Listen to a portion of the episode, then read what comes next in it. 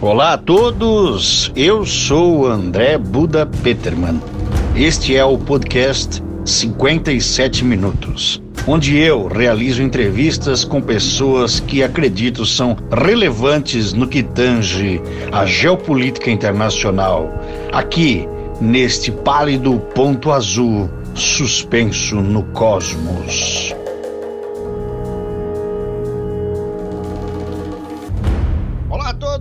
Começando mais uns 57 minutos, eu sou o Buda Peterman e hoje estou aqui com Charles Zimmermann, ele que é jaraguaense, professor e autor e viajante do mundo.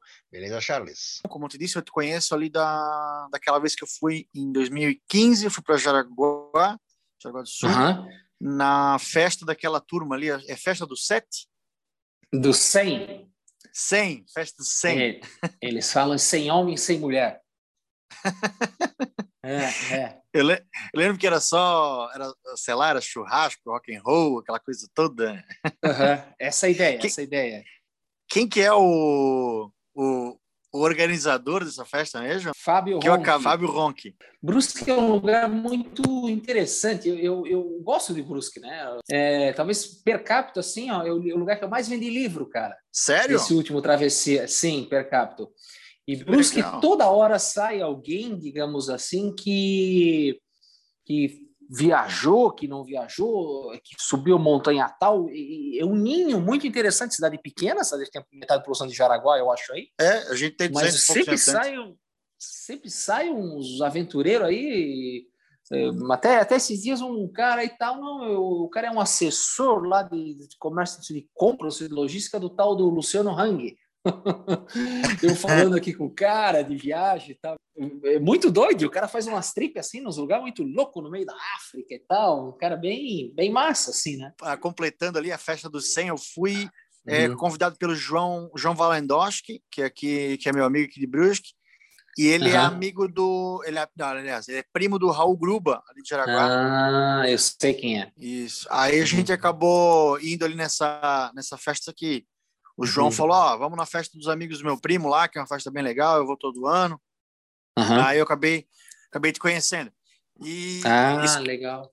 Isso que eu acho legal, né? Porque a gente acaba indo para um lugar, não conhece ninguém, acaba conhecendo um monte de gente. E esse que é, é o, o, legal da viagem, né? Tu, uhum. tu, via, tu viaja sozinho, vamos dizer assim, mas uhum. vamos dizer assim, não, tu viaja sozinho. É, é, esse é o teu estilo, né? Da, das viagens que tu faz, né? Uhum. Eu queria que tu desse uma, uma pequena, sei lá, um, um, cartão de visitas assim, do que dos países que tu já visitou, não precisa dizer todos, mas assim, uhum. é, uma breve introdução, né?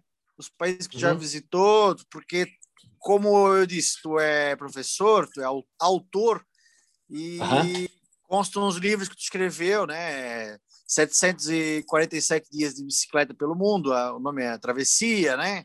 Sim. Terra estrangeira, estrada pelo grande deserto, nos confins do Oriente.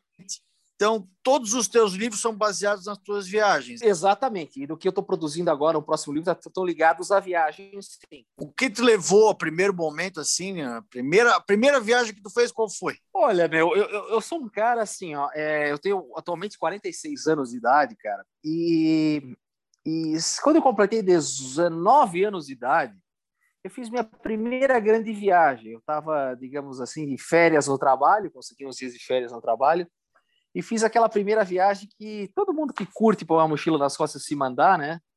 É... E pegar um ônibus até a fronteira do, é, do Mato Grosso do Sul com a Bolívia, um trem na Bolívia, o trem da morte, né? Uhum. E depois de ônibus é, pingando cidades em cidades até é, Cusco e fazer a, a, trilha Inca. Ou seja, a primeira grande viagem minha foi nisso aí. Uhum. Então, ela, essa viagem aí, foi numa período do meu aniversário ainda naquela época, eu completei 19 anos, ela serviu como marco para mim de interesses e, enfim, eu sempre botei assim, um dia eu vou ficar um ano por aí mochilando pelo mundo afora. Então foi ela que foi divisor das águas, um estilo de vida que eu tenho até então, um, uma curiosidade enorme que ela já, já me despertava as curiosidades e continuo tendo. a curiosidade das coisas por aí do mundo, uhum. né? Mas foi essa essa viagem que foi um, um estalo, uma luz assim, é, para seguir, para seguir continuar, né? Sim. Essa curiosidade que a gente tem. E aí, quando eu completei 30 anos de idade, mais ou menos 31, eu fiz um tal do sabático, né? Uhum. Eu fiquei um ano fora. Aí, quando já saiu... mordeu o bichinho da viagem, né? É, que na verdade o que acontece, né, cara? É, eu falei aqui 19 até os 30. Como é que foi, que foi esses 10 anos aí? Foram aquelas, aquelas coisas assim, fazer uma mochila para Chapada Diamantina agora, ficar 20 dias lá, né? Ah, fazer uma mochila na Europa lá, tal, né? Na Espanha e, e Portugal. Ah, legal, 30 dias. Só que tu tá, de qualquer forma, eu trabalhei por muitos anos na VEG, eu trabalho na VEG aqui em Jaraguá uhum. do Sul, né? E eu digo aqui em Jaraguá do Sul, assim, porque é o período que eu tô, essa pandemia tá me deixando em Jaraguá por uhum. esse período, né? Então, basicamente, eu fico muito em Blumenau e Joinville, enquanto as coisas fluem normal, né? Pela questão do, de trabalho, enquanto aqui, né? Mas vamos lá. Então, é, desses, desses 10 anos até eu completar 30 anos, foi desses interesses aí. aí. Eu comecei a viajar muito a trabalho. Foram uns três anos fazendo algumas viagens a trabalho e tudo mais. Uma viagem a trabalho sempre é muito interessante, porque você, de alguma forma, você não acaba tendo nenhum contato com aquele povo local, né? uhum. que é o, o, grande barato de fazer uma, uma, mochila nas costas e eu vi o povo que vive lá, é, comer o que eles comem, né? E, enfim, é, ir nas festas que eles é, que eles frequentam, porque viajar a trabalho é aquela coisa, você vai num hotel e hotel, uh, um padrão de hotel no mundo globalizado, o mundo atual é similar àquele que a gente tem em Santa Catarina, que vai ser igual no Japão, vai ser igual nos Estados Unidos, igual numa capital, uma cidade da África, é, numa capital de algum país lá, né? A Coca aquele detalhe, hum, a Coca-Cola hum. tem no mundo inteiro, né? Então. Coca-Cola, McDonald's. E sair disso, né? É, exatamente. Cara, era muito louco porque eu nunca esqueço de uma viagem que, que a gente fez ao Egito. Aí chegou no final de uma quinta-feira à tarde, sexta-feira lá seria o sábado para eles, né? O dia que eles veneram lá. Ah, sim. É, é, e aí, cara, o, o, final de tarde, o cara que nos, nos recebia lá no Egito nos levou para ver as pirâmides. E já estava no Lusco-Fusco quando a gente estava bem perto das pirâmides, né? E tal, era coisa muito rápida, assim, tal, e não deu tempo de reparar aquele negócio e tudo mais. Aí o cara assim, vamos, vamos jantar, a gente vai no Pizza Hut. Uhum. Tá bom, tá bom. E depois a gente vai no Starbucks. Né? Ou seja, o próprio cara de lá quer mostrar um lado ocidental que eles têm. Né? Uhum. Mas eu, é, foi talvez essa viagem a trabalho que serviu aquele estalo assim de um dia eu vou ficar um ano por aí uhum. viajando, né? É, porque eu queria um dia ficar lá na frente das pirâmides o dia inteiro, ficar olhando aquele troço lá, né? É, fumar Sim, naquele é, é narguilé. Eu não sou fumante, mas ficar observando e tomar o chá de hibiscos dos caras lá, né? Então, anos depois eu fiz isso, né? Não foi naquele mesmo ano de mochila, do seguinte, mas anos depois eu fiz isso, né? Fiquei um dia literalmente observando, vendo as pirâmides na minha frente, assim, por um dia inteiro, praticamente, né? Mas comparando, digamos, viagem a trabalho, ela não, ela não tem essa conexão. Você não consegue ter essa conexão, essa imersão com a cultura local. Qual era o teu, né? nesse sentido? Teu função, qual era o teu trabalho na, na VEG nessa época, né? E ah, ali depois sim. de 19 anos, quando tu começou a, uhum. a, querer viajar, depois quando tu começou a, a, a formar mais ou menos a tua base, para tu sustentar as tuas viagens assim, a, sempre tem alguma história de, superação também, claro. né? É, é, o que acontece, digamos assim, como é que eu trabalhava na área de desenvolvimento de mercado, que chama, digamos assim, ah, a empresa vai colocar uma filial lá. Aí era uma equipe, né? Eu era uma dessas pessoas, uhum. né? E era um tipo de um assessor de um cara que estrategista, olha, a empresa vai colocar uma fábrica aqui, né? Então, quando a empresa foi para a China, eu fui junto na época, né? É, aquela coisa, negociação, compra aqui, compra lá, logística e tudo mais. Então, você acompanha esses caras aí, né? E, tanto é que hoje a fábrica, a empresa tem três fábricas, a VEG tem três fábricas na China, né? Emprega lá 5 mil funcionários, né? Então, as coisas é, eu servia nessa área aí, né? E somente a minha área de formação acadêmica, que é ligado à administração e a direito, direito internacional, uhum. né? Essa é a minha especialização. Então, cara, é... e depois como é que eu larguei? Outra coisa que a pergunta é assim, como é que eu sobrevivi depois que eu saí da, da empresa, viajando, é isso, né? é, porque eu, eu, queria saber mais ou menos o que tu fazia quando tu começou a trabalhar, você falou que Sim. trabalhava na VEG, uhum. e quando tu começa a viajar, a viagem uhum. não é uma coisa barata. Então, não. como é que a, a como é que a, a, gente consegue, cada um tem uma história, né? Ah, eu fiz isso, eu fiz aquilo, para conseguir viajar, porque a, a viagem ela acaba sendo um vício, né?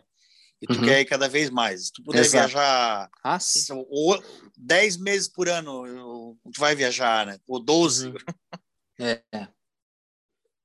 De, de, alguma maneira tem que sustentar, né?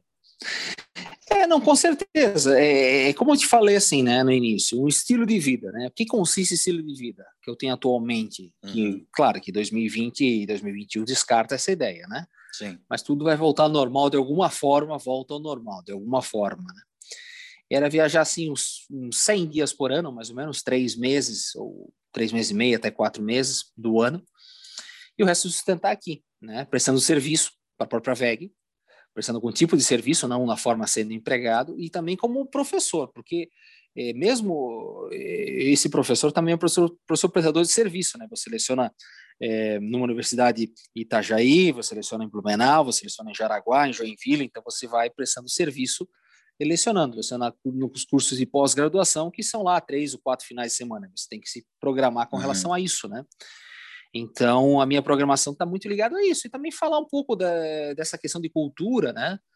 Porque a minha ideia, digamos, de viajar é muito absorver a cultura. Eu leio muito essa questão, a parte teórica da cultura, diferenças de cultura entre povos e tudo mais, né? Uhum. E elas variam muito, elas são, assim, uma coisa que me fascina, né? Essa questão de estudar a cultura dos povos, né? E, e fascina muito mais quando você consegue ter oportunidade, né, viajando e lá vendo em loco. Então, o estilo de vida, desde quando lá meus 31 anos de idade até agora, basicamente ele está nesse modelo aí. Claro que eu fiz algumas viagens mais longas nesse período, né? Uma de um ano, outra de dois anos, e foi, foi, teve uma de bicicleta. Mas até então, dos meus 31 até agora os 46, é, é, o estilo é esse aí. Claro que eu sou um cara, digamos, me considero um cara minimalista. Uhum. Mas como todo ser humano, o, todo ser humano é contraditório, né? eu tenho, digamos assim, pouca roupa, eu tenho talvez dois sapatos, dois tênis, digamos assim, uma Havaianas, mas eu tenho livros físicos, né? Eu tenho um, gosto de livros, eu leio, então eu Sofro mantenho mesmo livros. Mal. É, e também ainda tem disco de vinil, entendeu? sou acumulador nesse sentido. Então, digamos, é, sou acumulador de pouco espaço, mas essas coisas elas são, é, elas parecem que elas me pertencem. É. Então, é, como todo ser humano, a gente é um pouco contraditório também, né? Sim, com certeza. Essa viagem que tu falou de é. dois anos é a que gerou o livro Travessia, 747 dias de bicicleta pelo mundo? Exatamente, foram 700 e poucos dias aí, dois anos e alguns meses, né? Foi essa aí foi a maior nesse, nesse período todo de viagens aí, né? Como é que foi a preparação? E a escolha? Cara, é, é, essa é uma viagem que ela começou aos poucos, desde a primeira viagem, quando eu fiz é, humano, né? Como eu tinha 31 anos de idade, eu fui eu pedalei quando eu tinha 40 e poucos anos de idade, né? Então, a preparação, no sentido da tua, da tua pergunta, ela foi acontecendo aos poucos. É, por quê?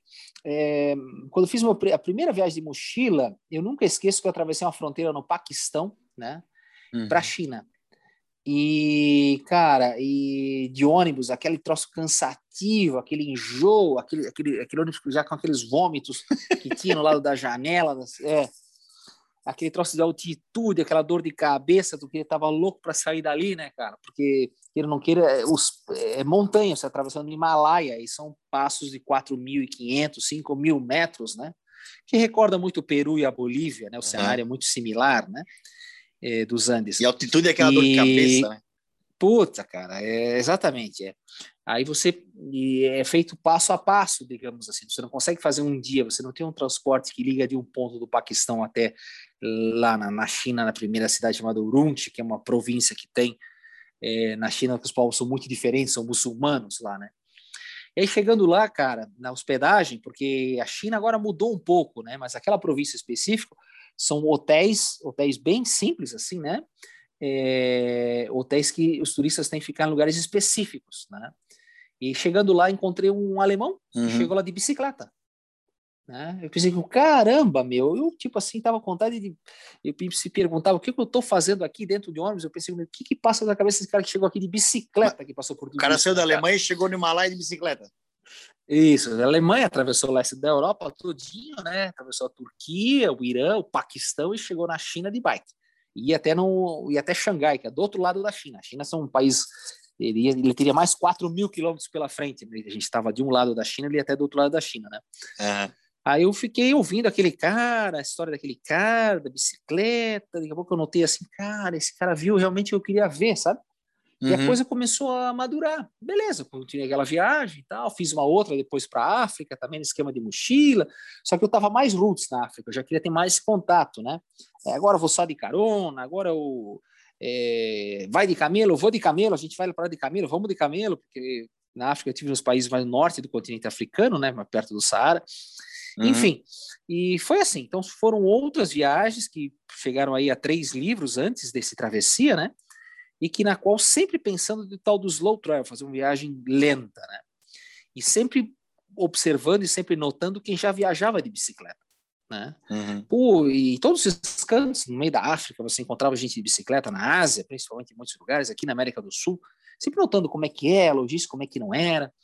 E, cara, aí eu eh, voltei para cá da, da, terceira viagem, né, que saiu o livro Terra Estrangeira, chegando aqui, eu pensei comigo assim, ó, eu vou, a próxima viagem que eu vou fazer vai ser a de bicicleta.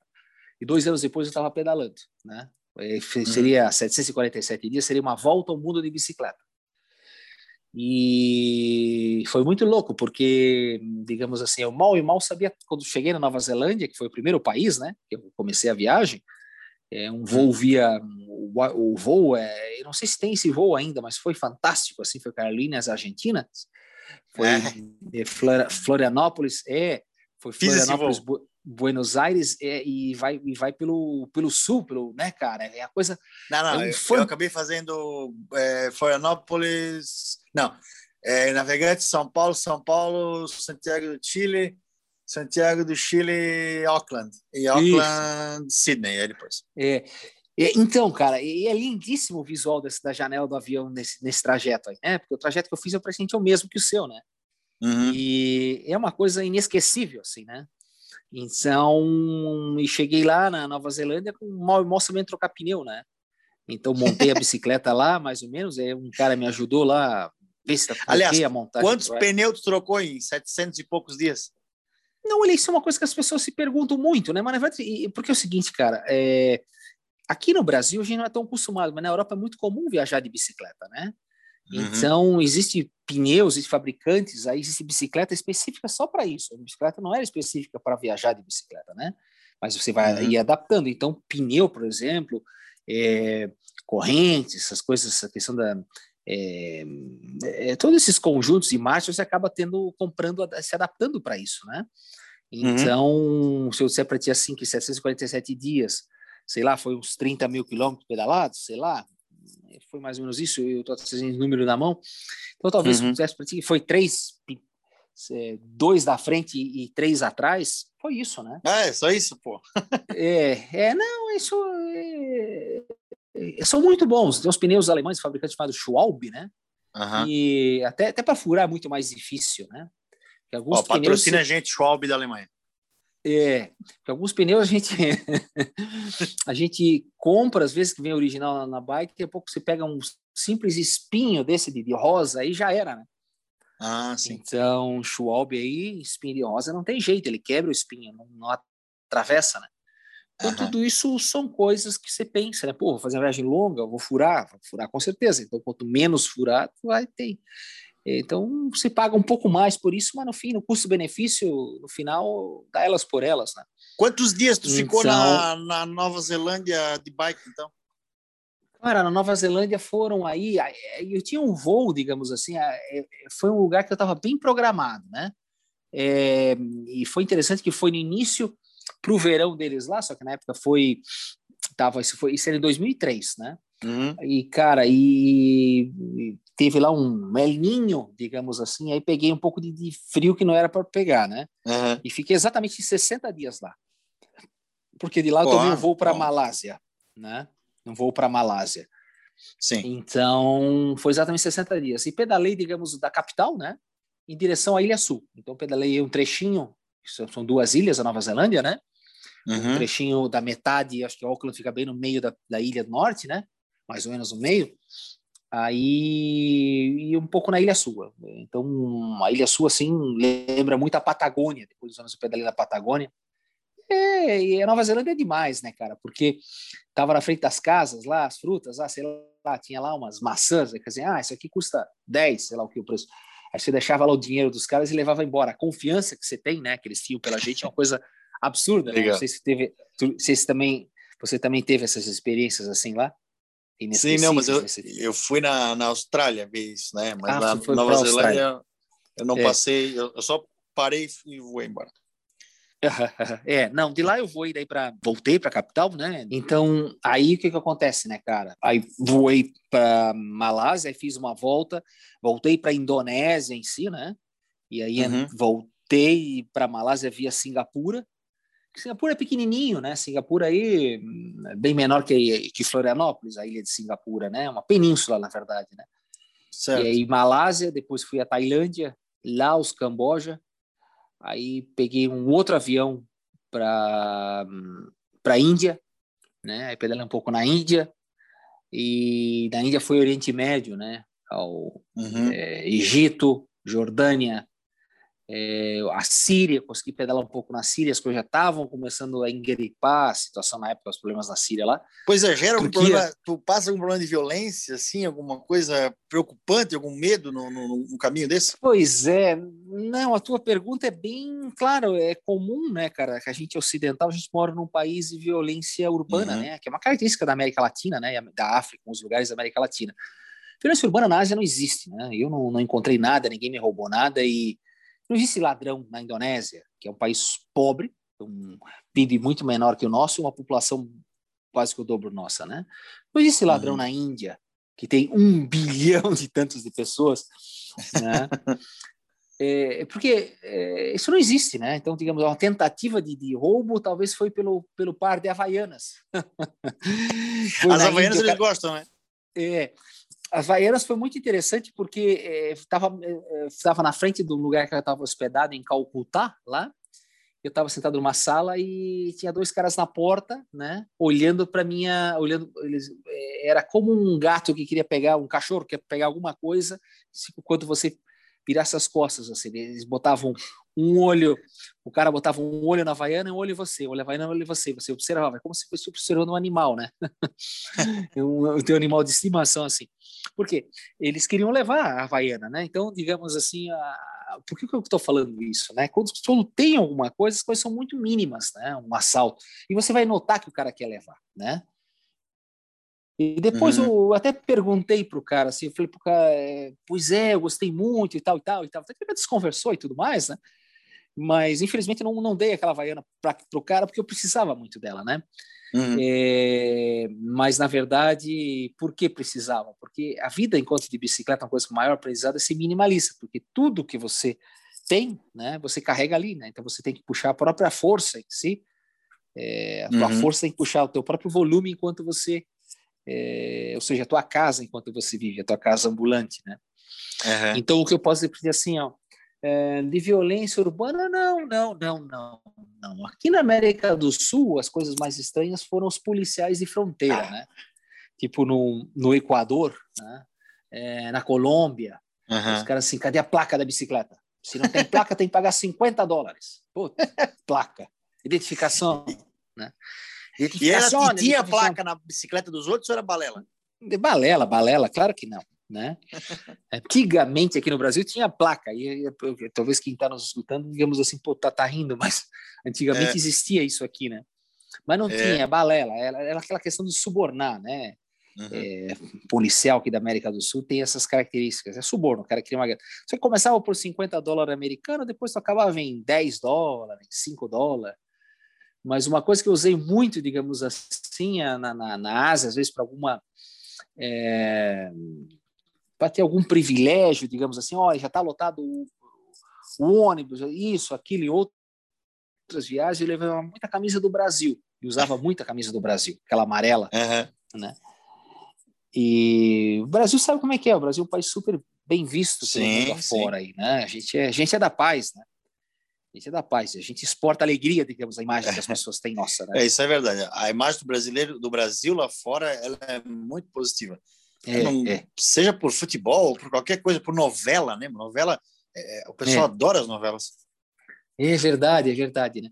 E cada geração que se tem, né, eles vão perguntando sobre as novelas, né? Tem é, e assim se pergunta também sobre o futebol, né? Digamos, um cara de lá mais ou menos 30 e poucos anos tem o Ronaldo, né? O outro tem o Ronaldinho, é. né? Outro tem o Romário, né? E aqueles mais e, é, e tem aquela geração que fala lembra do Pelé, né? Do Sócrates, né? E, e até a geração mais nova do Neymar, né? Então a gente é muito disso, né? E tem caras que curtem e, e, e da capoeira também, né? Capoeira, tu é brasileiro? Claro. É, tu é brasileiro? Brasileiro? Hum, joga capoeira aqui. Jiu-jitsu todo... também. É. E os caras acham que, para mim, pelo menos aconteceu, o Buda, que os caras assim, mas então joga capoeira. Eles acham que todo brasileiro sabe jogar capoeira, né? Eu não sei. não, e queria ver uma ah, demonstração, né? Queria Quando eu fui para a Austrália, uma coisa que eu achava engraçado era os asiáticos, eles tinha muito, né? Eu estava na, eu tava fazendo curso de inglês, então uhum. os asiáticos estavam ali estudando junto. E era uhum. muito engraçado que a gente já fez um churrasco da turma, eles os asiáticos pegavam a bola assim e timidamente eles chutavam perto de mim assim, para ver o que, que, eu ia fazer. ia fazer. Tinha que fazer algum tipo de arte, alguma coisa ah, artística. Tinha que fazer uma embaixadinha, alguma coisa. É. Não, é, é, comum, é o que eles esperam da gente, né? Até na música também, né? Eles esperam que numa roda de música você vai cantar umas músicas algumas MPB e tal, né? É muito louco isso, porque o mundo conhece a MPB brasileira e a gente não conhece, né? A gente é a forma uhum. genérica, generalizando, digamos assim, né? Então é muito interessante isso aí. É. O que eu queria te perguntar, como tu falou da camisa, de levar a camisa do Brasil, né? Uhum. É, aproveitando, é, e, tu, e tu já mencionou que tu tem que viajar leve. Quanto é que tu, é? Quantas roupas tu leva, né, cara? Quanto de camisa, quanto de como é que é? Tu, tu monta uma estratégia para, ó, vou levar tantas camisetas, tantas cuecas, tantas. Tem que, tem que ser marcadinho, certinho, senão não vai dar certo? Hum. Cara, eu vou ser assim, ó, as primeiras viagens que eu fazia, eu tinha mais disso. Mas depois tu se dá conta, Buda, que tipo assim, ó, camiseta de malha, qualquer lugar no mundo tem, né, cara? Qualquer hum. lugar que você tem. Né? Talvez você não vai encontrar estampa tal, né? Mas qualquer lugar tem, né? O calção que você, aquele calção de jogador de futebol, sei lá, um calção, qualquer lugar no mundo tem, né? Esses Adidas, esses Nike da vida vendem, na, fabricam na Ásia, inclusive, né? Tênis vende lá, inclusive. Qualquer lugar tem é igual, né? Então a viagem de bicicleta, ela, ela, ela já comecei ela leve, essas impressões anteriores, né?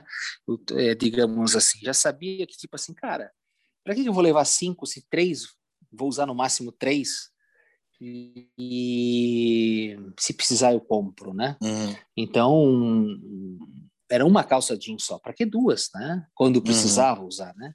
É aquela calça de, de, ciclismo, ela é muito boa porque ela molda certinho e tal, né? É uma só, no mundo inteiro usa igual, né? Você tem para comprar em qualquer lugar, uhum. né, cara? A única coisa que não tem Buda é Havaianas, né? Aquelas a, a boa original mesmo, né? porque é, a Havaianas, o modelo, na China tem muito para vender, mas aquelas as boas, é, aquela que não dá chulé, digamos assim, falando de uma forma sim, redonda sim. e não solta tira tão fácil, né? Que é aquela Só aquela brasileira mesmo do supermercado. E aquela de supermercado, aquela bem baratinha, né? Isso. Aquela fácil de colocar um preguinho, né? então, velho, é... eu levava muita pouca coisa pensando nisso, que qualquer lugar eu vou encontrar, entendeu? E comida, por exemplo, assim, ó, é, na Ásia principalmente, é, eu gosto muito da comida asiática, né? E eles têm o hábito de comer, fazer comida de rua, né? As pessoas lá, restaurantes pequenininhos, né? Seja na Indonésia, seja na Malásia, na Tailândia. E então eu levava muito pouca comida e comia muito comida local, né? E tudo mais. Depois, é, aqueles 7-Eleven, é, aqueles mercadinhos igual que tem posto de gasolina anexo, assim, também qualquer lugar tem na Ásia também, né? O mercadinho então, do é Apu dos Simpsons. É, é, é isso aí. É, é, é. é. Cara, e, Buda, e, e, que também é o seguinte também, né? É, a gente acha que tem coisas que ah, lá não tem, mas um iPhone, por exemplo, né? Quebrou um iPhone. Qualquer capital nesse mundo, qualquer lugar nesse mundo, qualquer cidade nesse mundo, uma cidade, eh, sei lá, que tenha 100 mil habitantes nesse mundo, você vai encontrar um iPhone, um reparo para isso, né? Então a gente uhum. vai para a Ásia achando que lá não tem. A gente tem essa ideia também do Nordeste, né, cara? A gente não acha que no Recife tem aqueles arranha-céus lá, que, né, daquele, aquela coisa é, enorme que se tem, né? Ou sei lá o que, é, é, sei lá, uma, um supermercado tal, a gente acha que não vai ter em Fortaleza, mas, cara, tem, né? Tem uhum. toda uma estrutura que a gente tem aqui no Sul. Às vezes a gente acha que o mundo termina em São Paulo, no Rio ou na Europa, né? Na verdade, as metrópoles, megalópolis estão no mundo inteiro com, com um produto do mundo inteiro, né? Creme uhum. dental, por exemplo, Colgate, qualquer lugar no mundo tem, né? Absolutamente qualquer lugar no mundo. né? Lugar. Assim como a assim Coca-Cola, a gente acabou de falar, né? É verdade. E é. quando tu tá viajando numa, num canto mais remoto, vamos dizer assim, né? Uhum. E aí tu acaba tendo que fazer um deslocamento um pouco maior. Tem, tem momento que tem que montar barraca, dormir no, Sim. Como é que sim, é isso aí? Sim. Sim, sim, isso acontece, né? Digamos, lugar como a Nova Zelândia, acabei de falar, tem mais estrutura. Na Ásia tem muito disso. Então, também não tem estudo de camping, mas aconteceu muito na Ásia, né? Mas é, é, muito interessante porque às vezes as pessoas se convidam, né? Não, vem aqui, dorme aqui conosco, os caras arranjam um quarto lá para ti, é muito comum. Porque a bicicleta é uma coisa muito receptiva nesse sentido, né? Porque acredito que só chegando a pé num povoado você é mais recebido como se fosse um deles, pertencente a eles, né? Então a bicicleta, uhum. quando você chega num povoado, as pessoas é, tem aquela um é, te remessem a como se você fosse um deles, assim, é muito interessante, né, cara? Essa é a impressão que eu tenho, né? Porque e como é que é a solidariedade? A, a galera às vezes ela quer te dar um, uma, claro. uma ela quer te convidar para uma refeição, ela quer que tu passe uma noite ali, é, que tu conte é. uma história. Lógico, o idioma acaba é. sendo uma barreira, mas é legal. Né? Uhum. É, então, é, essa, é uma, essa é uma resposta, digamos, que deve fazer em muitos tópicos, assim, né? Como é que é a receptividade, né? A primeira resposta é assim, que tem muito mais gente boa nesse mundo que gente ruim, né? Legal. Então, é, isso é uma coisa assim você nota na prática isso, né? E a uhum. receptividade é de questão de curiosidade. As pessoas, o que tá fazendo aqui, bicho? Onde é que tu caiu? Por que tu veio de bicicleta? Aconteceu um fato na Malásia de uma família de origem indiana e, hum. e o cara tava viajando numa van, né? E chegou ele lá, assim, meio chefão e tal, ele mais a família inteira, com o neto, não sei o que, ele era um senhor de uns 70 anos, assim, sei lá, por aí. Uhum. E ele tá viajando com uns 10, 12, 15 pessoas, talvez, assim. É, ah, tinha uns 15. É. E ele chegou para mim assim: Ah, de onde é que tu é? Eu estava consertando um pneu, né? Consertando um pneu furado e tal, parado numa rua. Eu sei que daqui a pouco ela passou, daqui a pouco a van voltou. Pensei, será que será que é? O que, que querem, né? Aí desceu aquele cara, aquela família toda, e estava quente pra caramba, um calor bem úmido, assim, né? E aquele povo é, curioso, é aquele curioso que ele vai tomando o teu espaço, você quer espaço para abrir, para se movimentar, o cara parece que está em cima de você. Né?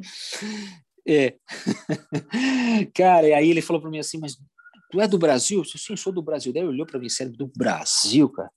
Mas a, a, cara dele, digamos assim, não sabia exatamente. É, a cara dele dizia assim: Eu já ouvi falar do Brasil, mas não tenho a mínima ideia onde é que é o Brasil, né? É. Ele falou assim: ah, ah, sim, sim, Buenos Aires. Não, Buenos Aires é perto. Né? E é muito comum a associação de Buenos Aires com o Brasil, ou, ou Messi com o Brasil, é muito comum isso, né?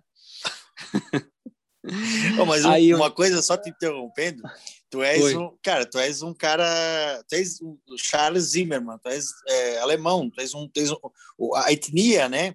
Tu és loiro, Origem né? alemã. Uhum, uhum. Origem alemã. E isso, isso, eu sempre conto, que tem um amigo que viaja comigo, o Duda, e ele, Duda uhum. Imoff, ele é bem, o teu estilo, assim, alto, alemãozão, assim.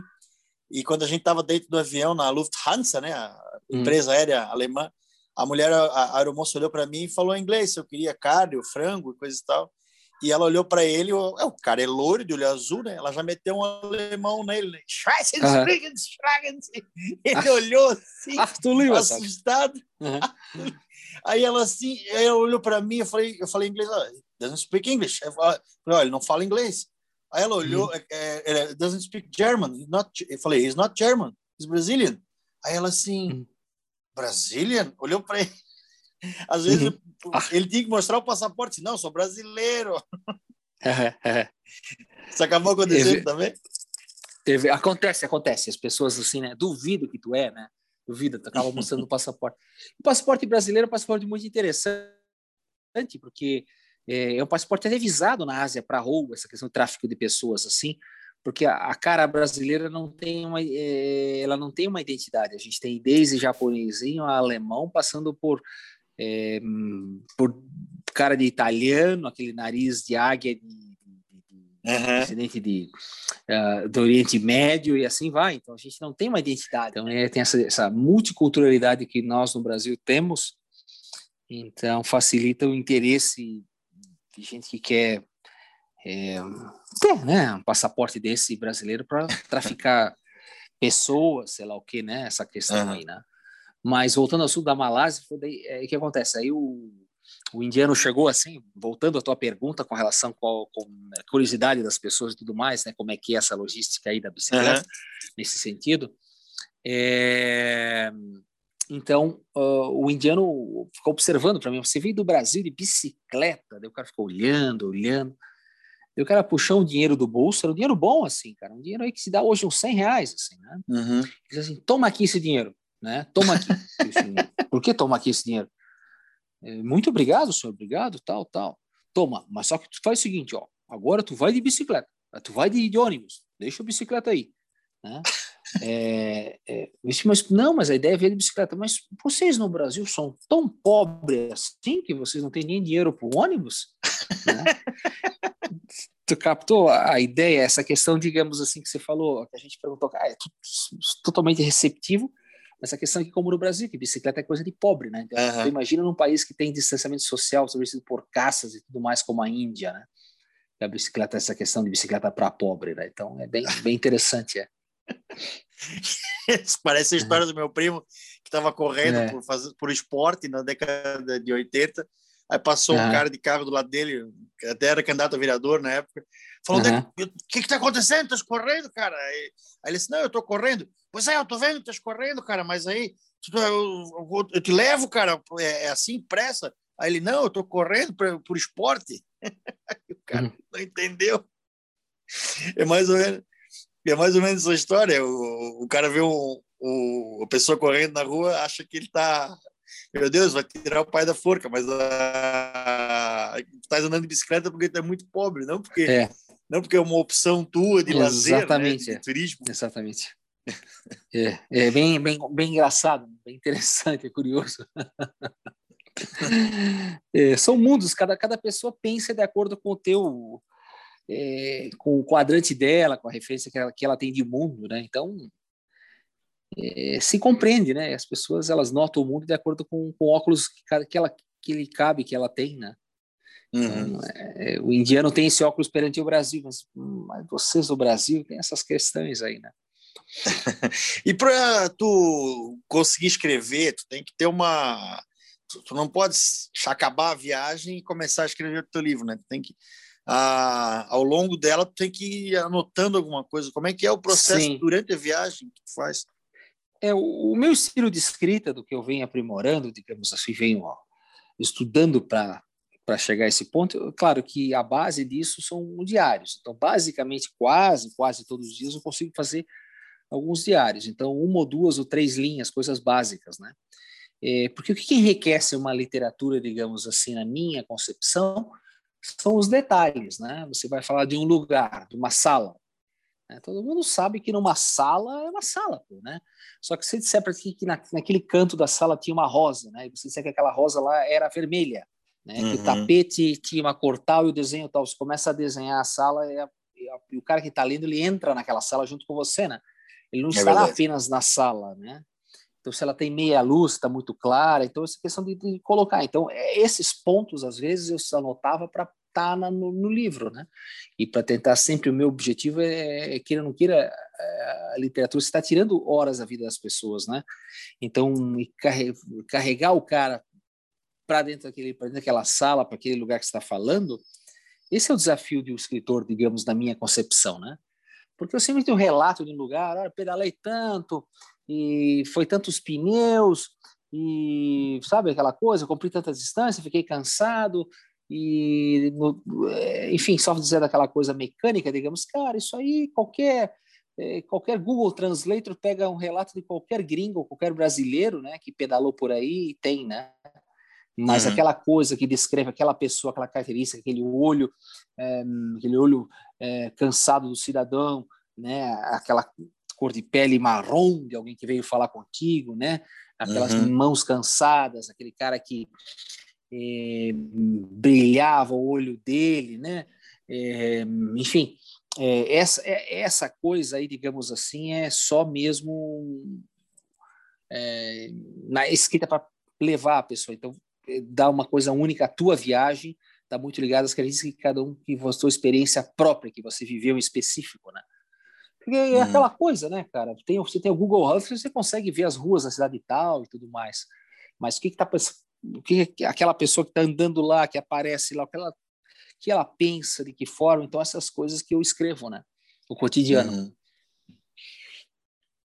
Quando tu tá viajando, quando tu chega num local e a pessoa ela, ela vai te oferecer, ela vai te oferecer uma comida, ela vai te oferecer ou a hospedagem, ela vai te oferecer uma bebida também, ela vai querer que tu bebe o, a cachaça da cidade e ah, tal. Sim, sim. Como sim. se fosse um uhum. ritual de, de entrada, sim. ele está vindo aqui. Uhum. Já deve ter tomado muito gole por aí, muito trago para ter para ser recepcionado, vamos dizer assim. É, esse ritual, digamos, você falou aí, essa essa conduta, digamos, esse essa etiqueta, né? Essa uhum. etiqueta, uhum. isso tem todo lugar tem essas coisas, né? É, como meio que é meio inconsciente, vem alguém aqui na nossa região, o cara vai, vai botar um café na mesa, né? Então vai deduzir uhum. que ele vai tomar café, né? Como uhum. no Nordeste, por exemplo, né? Então tu parava, tu tava pedalando pelo, pelo litoral do Nordeste, parar um pouco a tomar chuva, esperar um pouco a chuva que passava, o cara vinha com um café. Mas um café ruim, é, fraco, fraco, açúcar para chuchu. Mas tem que tomar, porque não, não tomar, o cara assim, mas tu tá fazendo desagrado, né?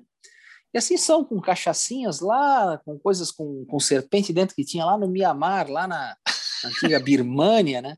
Tinha que tomar, né? Comer, então é aquela coisa para não fazer desfeita, né? Imagina você, alguns lugares você vai e o cara te oferece, né? E às vezes, às vezes ele é muito interessante porque aquilo às vezes é escasso para ele, né, cara? Uhum. E ele está te oferecendo, né? Aquela coisa, aquela grande escassez, né? Que às vezes o cara só tem condições de comprar aquela comida, pô, ele está te oferecendo aquela única um pouco daquela única coisa que ele consegue ter, né? Uhum. Isso é uma coisa muito interessante às vezes, né? Ele então, acaba te compartilhando muito contigo ali, o Exa... único coisa que ele tem. Exatamente, exatamente, exatamente. Então tem povos aí que compartilham muito, né? Então, isso são, são culturas, são modos, né? Então, você Qual vai pensar em que tu achou mais, mais receptivo, que mais divide o que ele tem, assim? Cara, a Ásia como um todo está muito ligada ao budismo, né? Tem essa questão da divisão, uhum. né? Então, como no Oriente Médio, também essa questão de divisão muito ligada à religião, ao Islã, né? Aquela coisa do compartilhamento, do comer compartilhado, que oferecer alguma coisa, sempre te dar uma fruta, porque a fruta é a, o cartão de visita, você pode dar alguma coisa, você pode dar um visitante, né? É aquela coisa uhum. assim. Então, os muçulmanos têm muito disso, né? Então, eu acho que é difícil dizer para ti assim qual o povo, porque se eu falar do brasileiro, é uma coisa. O nordestino é um cara fantástico, né, cara?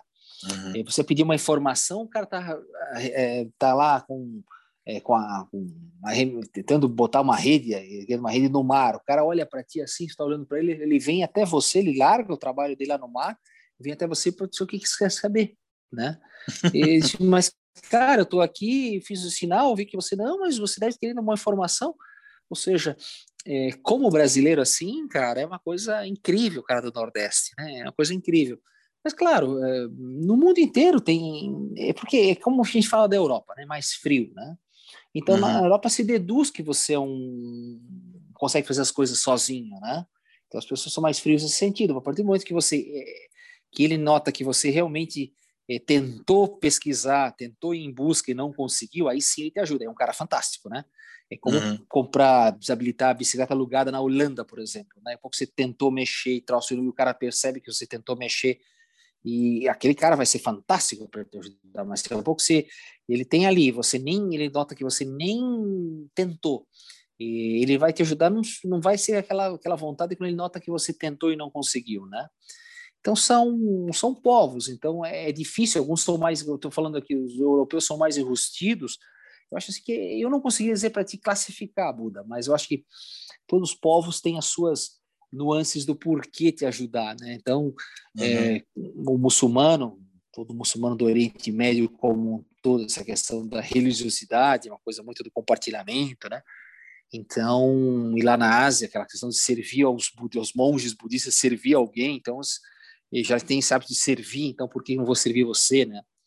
Uhum. Eles acham que você está fazendo alguma peregrinação, alguma coisa assim, então tem tá muito ligado a ajudar. Então, é como um todo, né? Mas se eu botar na escala assim, claro que eu dizia, eu falaria talvez que são os nordestinos, né? Legal. a população do Nordeste brasileira. Legal. E quando tu, tu tá viajando assim, quando tu antes de tu viajar, tu tem que fazer um planejamento de onde tu vai, claro. onde tu foi, como é que é essa parte de tu planejar, um, é. comprar um mapa? Tu, lógico, hoje tu é. olha no Google Earth, né? Mas claro, claro, claro. Eu, houve toda uma evolução do tempo que tu começou até agora. Assim. É, os interesses elas são outros, né? Os interesses eles uhum. vieram é, sendo outros, né? Por que eu digo isso? Porque os interesses são outros. Se você me perguntar assim, cara, qual foi a praia mais bonita? Hoje eu respondo assim, bicho, acho que a praia mais bonita é de acordo com aquele momento teu, né? é, a praia mais próxima de Jaraguá do Sul é Barra Velha. Né? Uhum. O, a, a, é, o charme daquelas canoas que tem ali no centro de Barra Velha é um charme muito único. Né? Uhum. Vai, você vai encontrar algo similar só mais lá para o sul do estado. Né? Então, cada lugar tem seu charme. Né? Então, é muito relativo que é um lugar bonito. Então, os oh. interesses de busca são diferentes. Uhum. E essa busca está muito ligada a pessoas, né? Pessoas uhum. e povos. Uhum. Isso é uma coisa que eu leio muito, né? Eu leio muito, então, de uma informação de um povo leva a outro povo e tudo mais, a questão da antropologia das pessoas, né? Da história em si, né? Então, você vai no lugar que ali passou, ali tem dois mil anos de história, cara, foi dois mil anos de contínuo, e tu começa, quando você chega lá preparado, você já viu muita coisa da, da teoria, você fica até, às vezes, digamos assim, emocionado. Uhum. Né? Então, quando tu vai decidir, a preparação está muito ligada à leitura, tudo mais. Isso. Quando tu vai decidir o caminho que tu vai traçar, é no uhum. momento que tu estás lendo, estás, mas aqui no Brasil, no, no lazer, ah, vou ler Sim. sobre tal local e tu acaba é. nesse momento traçando o caminho. É, é, o meu interesse está muito ligado à história. Por exemplo, eu tinha um, quer ver, eu acabei amarelando, né, agora recentemente, fazer, queria fazer um, um pedal em Minas Gerais.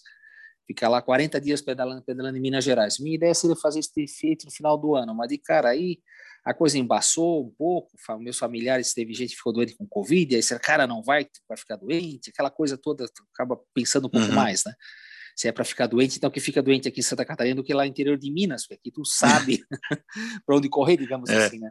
Aí eu acabei amarelando, mas como é que estava, vou te contar como é que estava sendo a preparação dessa viagem para você ter uma ideia perante as outras, né? Uhum. Eu estava lendo muito assim, ó, e, sinceramente, 2020 eu li muito sobre a história do Brasil, uma coisa assim que passou eu batido no meu segundo grau, digamos, uhum. né?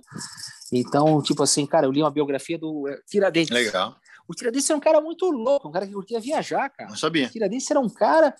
É, é, Tiradentes porque ele era um dentista nas horas vagas, ele era funcionário uhum. do governo, né? Então era um cara, um retirante. Tipo assim, tem um momento que ele queria, no fundo, ele tava, foi para o Rio de Janeiro, ele foi morto no Rio de Janeiro, lá começou a se meter com.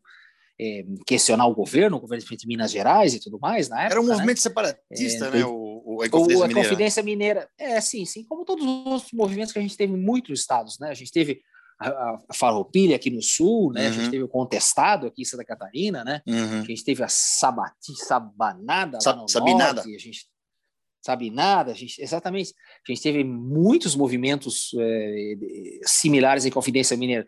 Mas eu, a Confidência Mineira ela teve um destaque muito grande, assim, porque ela estava dentro do poder, digamos, da fonte da grana brasileira, que no tempo é, recém tinha essa questão, já tinha, estava o declínio já na Confidência Mineira uhum. do ouro, né? Então, digamos assim, ali ali estava a grana que, que Portugal recebia, né? Que no fundo acabava tudo na Inglaterra, né? É. Pagar, Portugal pagava para a Inglaterra, porque os ingleses que seguraram a onda deles, que apoiaram a vida deles para cá, né? Porque é, aquela coisa toda. No fim, a grana de, da Espanha e de Portugal acabava ah, na Inglaterra, ah. né? E, e aí, cara, então, digamos assim, porque ela estava muito perto do poder. Então, digamos, e esse cara, no fim, ele queria ir embora, ele queria tentava ir para Portugal, mas ele não vinha de família abastada, ele não tinha influências, digamos assim. Ele queria ir embora, ele queria para outro mundo, ele queria ganhar o um mundo, ele é um cara assim que ele era um também um mascate, um vendedor, digamos assim, aproveitava, então ele tinha, era uma estratégia dele ter clientes, né, o Tiradentes em diversas cidades, então ele ia, ah, vou para a cidade tal, então ele, ele era um peregrino, digamos, era um cara que curtia uhum. é, não ficar num lugar só. Então, o que eu estou dizendo para ti, pô, tu lê tanto sobre o cara, tu, tu chega lá e tu quer ver a casa Sim. da família do cara, né? Onde ele se criou na adolescência, né? É, tu quer ver o lugar em Ouro Preto que é, queimaram a casa e botaram até sal pra, na área da casa para não nascer nada lá, né? Ah. Daquele morava no último endereço, né? É. Então, tipo assim, tu quer ver. Aí tu, tu entra no negócio, tu mergulha na parada, e tu vê que quanto ouro e quanta prata e diamante saiu do Brasil, né? Tipo, é uma coisa absurda em números, assim, né? A gente, a gente chegou a, a, a produção de diamantes, eu não sei dos números exatamente agora, Buda, mas a produção de diamante no Brasil chegou a um ponto que o, mer é, é, o mercado, o valor do mercado, de mercado de diamante, ele baixou o preço. Caramba! Chegou o momento da produção, chegou a baixar o preço do mercado internacional de tanto que se produzia, né? Então, essa questão também. Aí, cara, eu tô, li muito sobre a questão dos escravos, escravizados também, né? Uhum. Então, tipo assim, ó, uma coisa leva a outra, né? Então, digamos, que, que para os escravizados. Então, teoricamente, é, a minha, na minha cabeça, a próxima, eu vou continuar é, assim que clarear as coisas um pouco.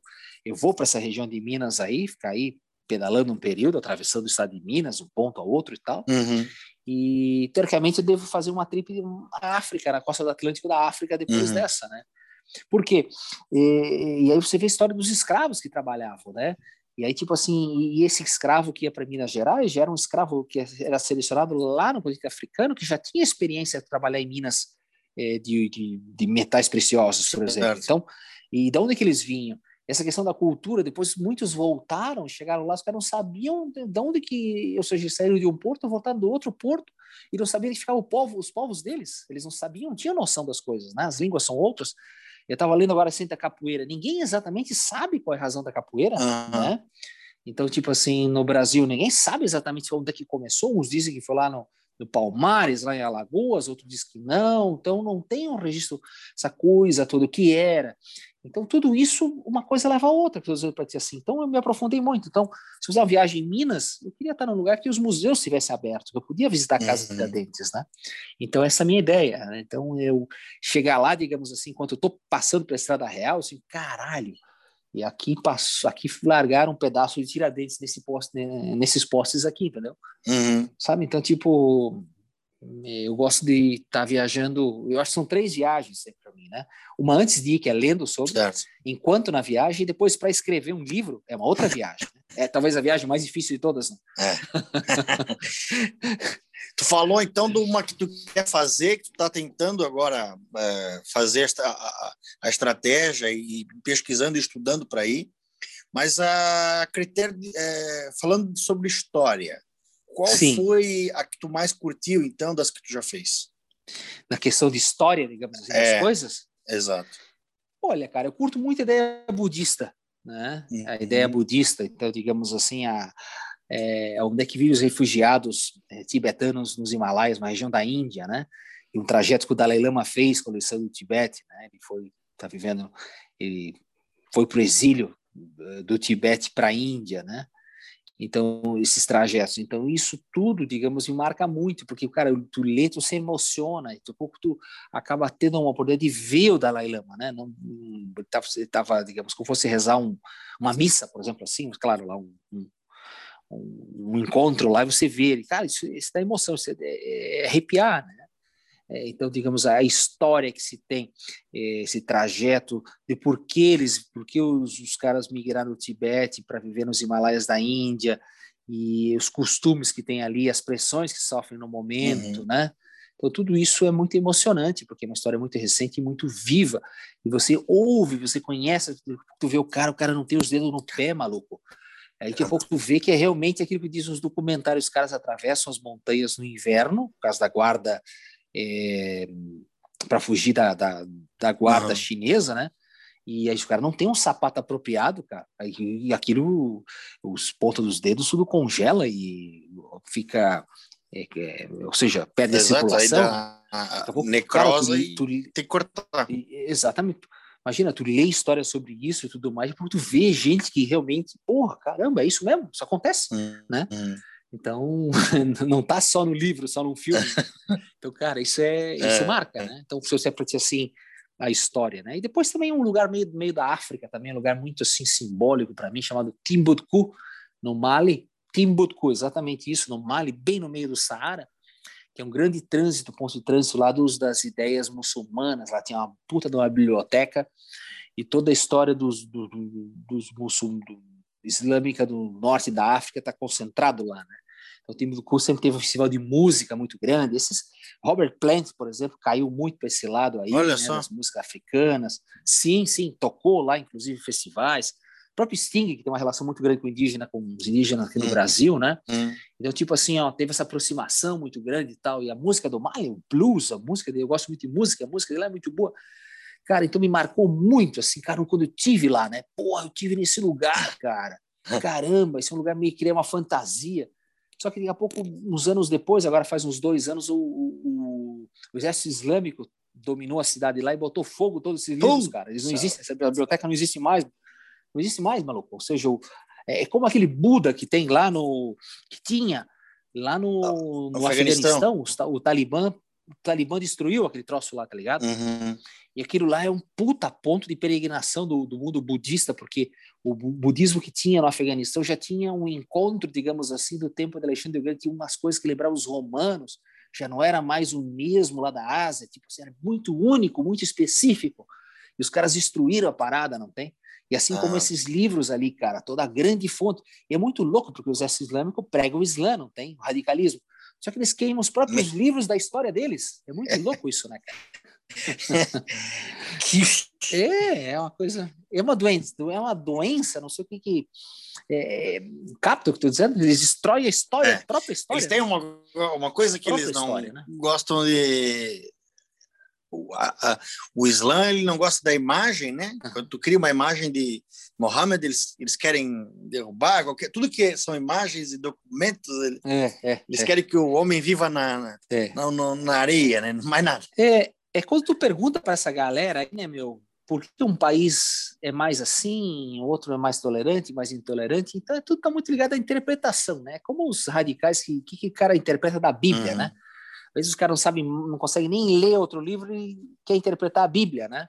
Então, assim, tem muitos no mundo muçulmano também, os caras também dizem isso. Cara, o cara não consegue ler outra coisa e quer interpretar o Alcorão, né? Então, ele interpreta o Alcorão que ele tem que, as, as leis tem que estabelecer. Então, por isso que um país tem uma regra assim, uma regra assada. Então, alguns são mais rígidos, menos rígidos. Então, aí, se tu vê na história, tu vê que o Irã, por exemplo, é o mais tolerante de todos aqueles, aqueles países, né? O ser humano na sociedade persa, iraniana, digamos, é o mais livre de todos, e a imagem que a no Oriente é, é o mais é, que mais sofre pressão, né? A imagem que, que é atualmente seria talvez o mais abalado, né? É. Por, por, por conflitos, né? Sim, sim, e era muito interessante porque até 79 o Irã é um grande aliado dos Estados Unidos e lá tinha liberdade total, né, cara? muçulmano lá bebia whisky para chuchu, fazia festa. De repente, os caras pediram lá, estavam cansados daquilo, aquela licença de corrupção, de, enfim, o povo botou os caras da religião no poder. E aí, meu, aí veio essa, essas leis aí. Só que, de qualquer forma, essas leis vieram, mas não tão rígidas como em outros países vizinhos, por exemplo, né? Por isso que, a, a Turquia está começando agora, né? Turquia, Turquia super. Sim, é, a Turquia super, a Turquia, digamos, super ocidentalizada, digamos, Istambul é uma São uhum. Paulo, né, cara?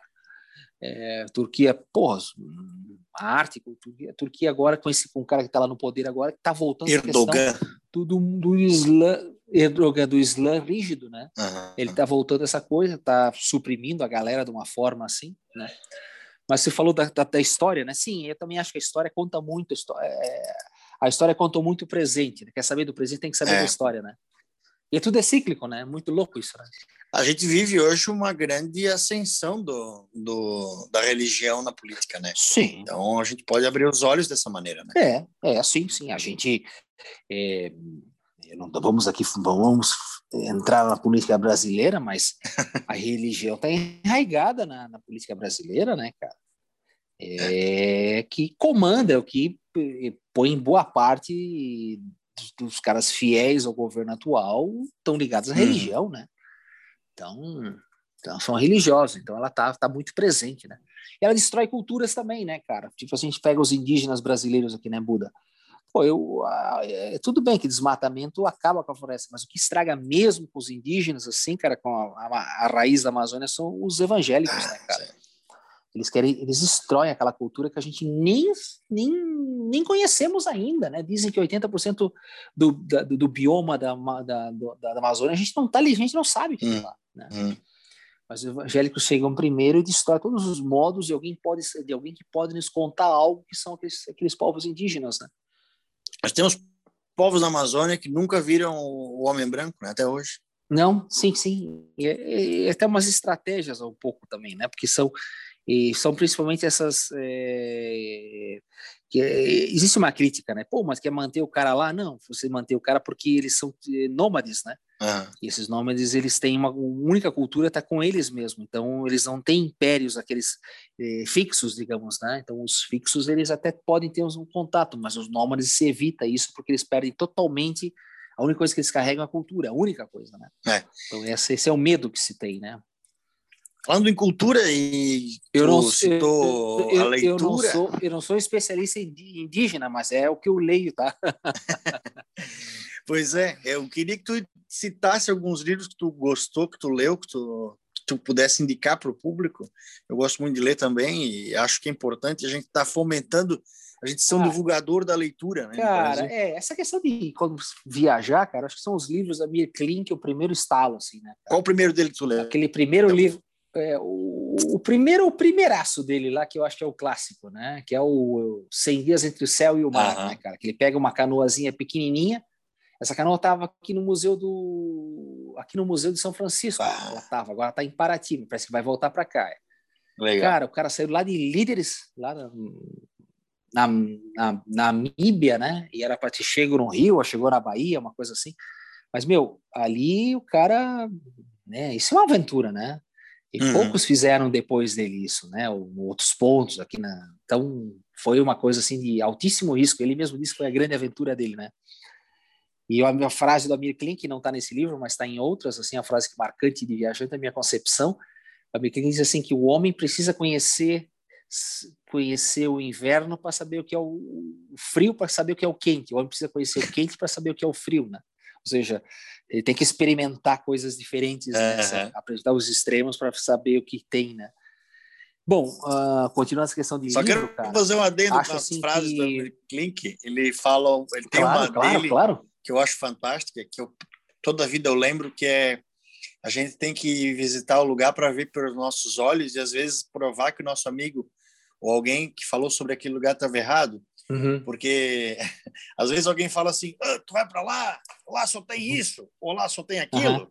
ou lá é tal coisa. E a pessoa nem estudou, ela criou essa imagem na cabeça dela do nada, né? Sim, sim. E aí tu vai lá e vê que é completamente diferente. E aí tu vai lá e. Não, é diferente. Claro. Às vezes tu mesmo criou essa imagem, não foi nem a, a sociedade. Claro. Mas tu vai lá para provar, ver com os teus olhos e provar. É que tu estás errado ou que é de outra maneira. Né? É, é.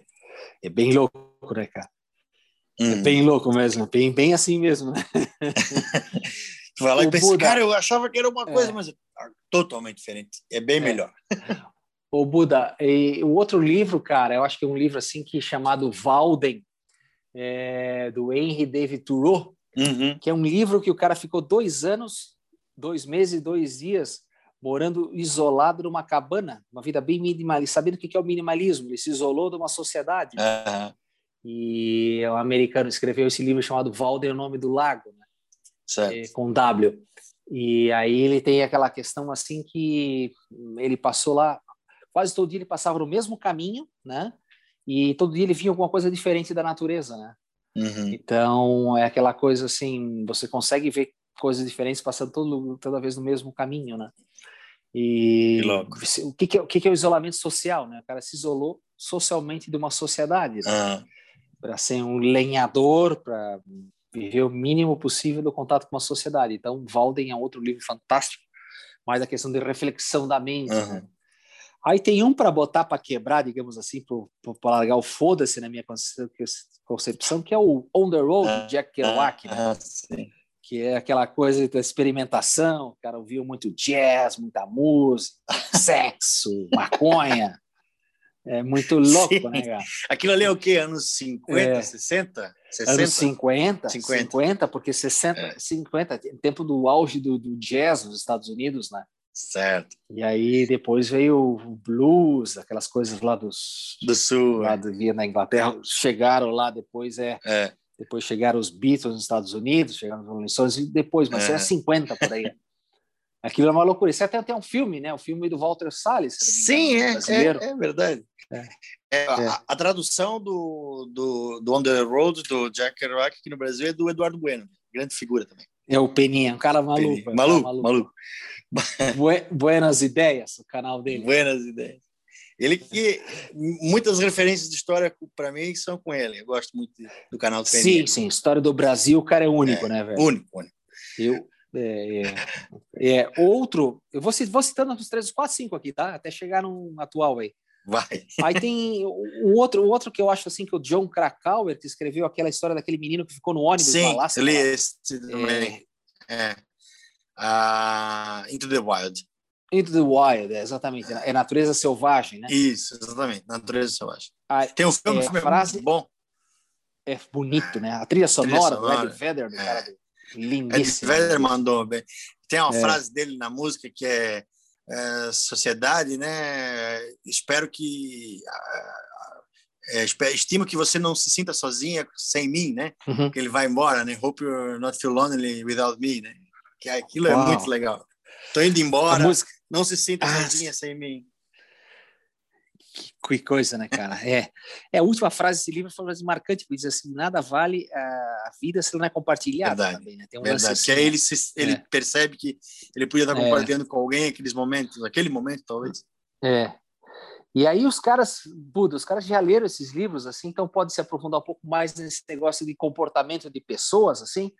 Eu acho que qualquer livro de um cara chamado Jared Diamond, é o cara que escreveu Armas, Germes e Aço, Caramba. que fala sobre o por- é o cara que fala assim, explica por que, que na Ilha de Páscoa o povo simplesmente desapareceu, tá ligado? O Uhum. cara assim, porra, mas o que, que aconteceu com os caras lá da os maias? Como é que os maias sucum... como é que os espanhóis chegaram já? Foi tão fácil para os espanhóis lá nos maias ou aqui nos incas, né, cara? Uhum. E já estavam no declínio, né? Então, tipo, por que civilizações desaparecem, né? Sim.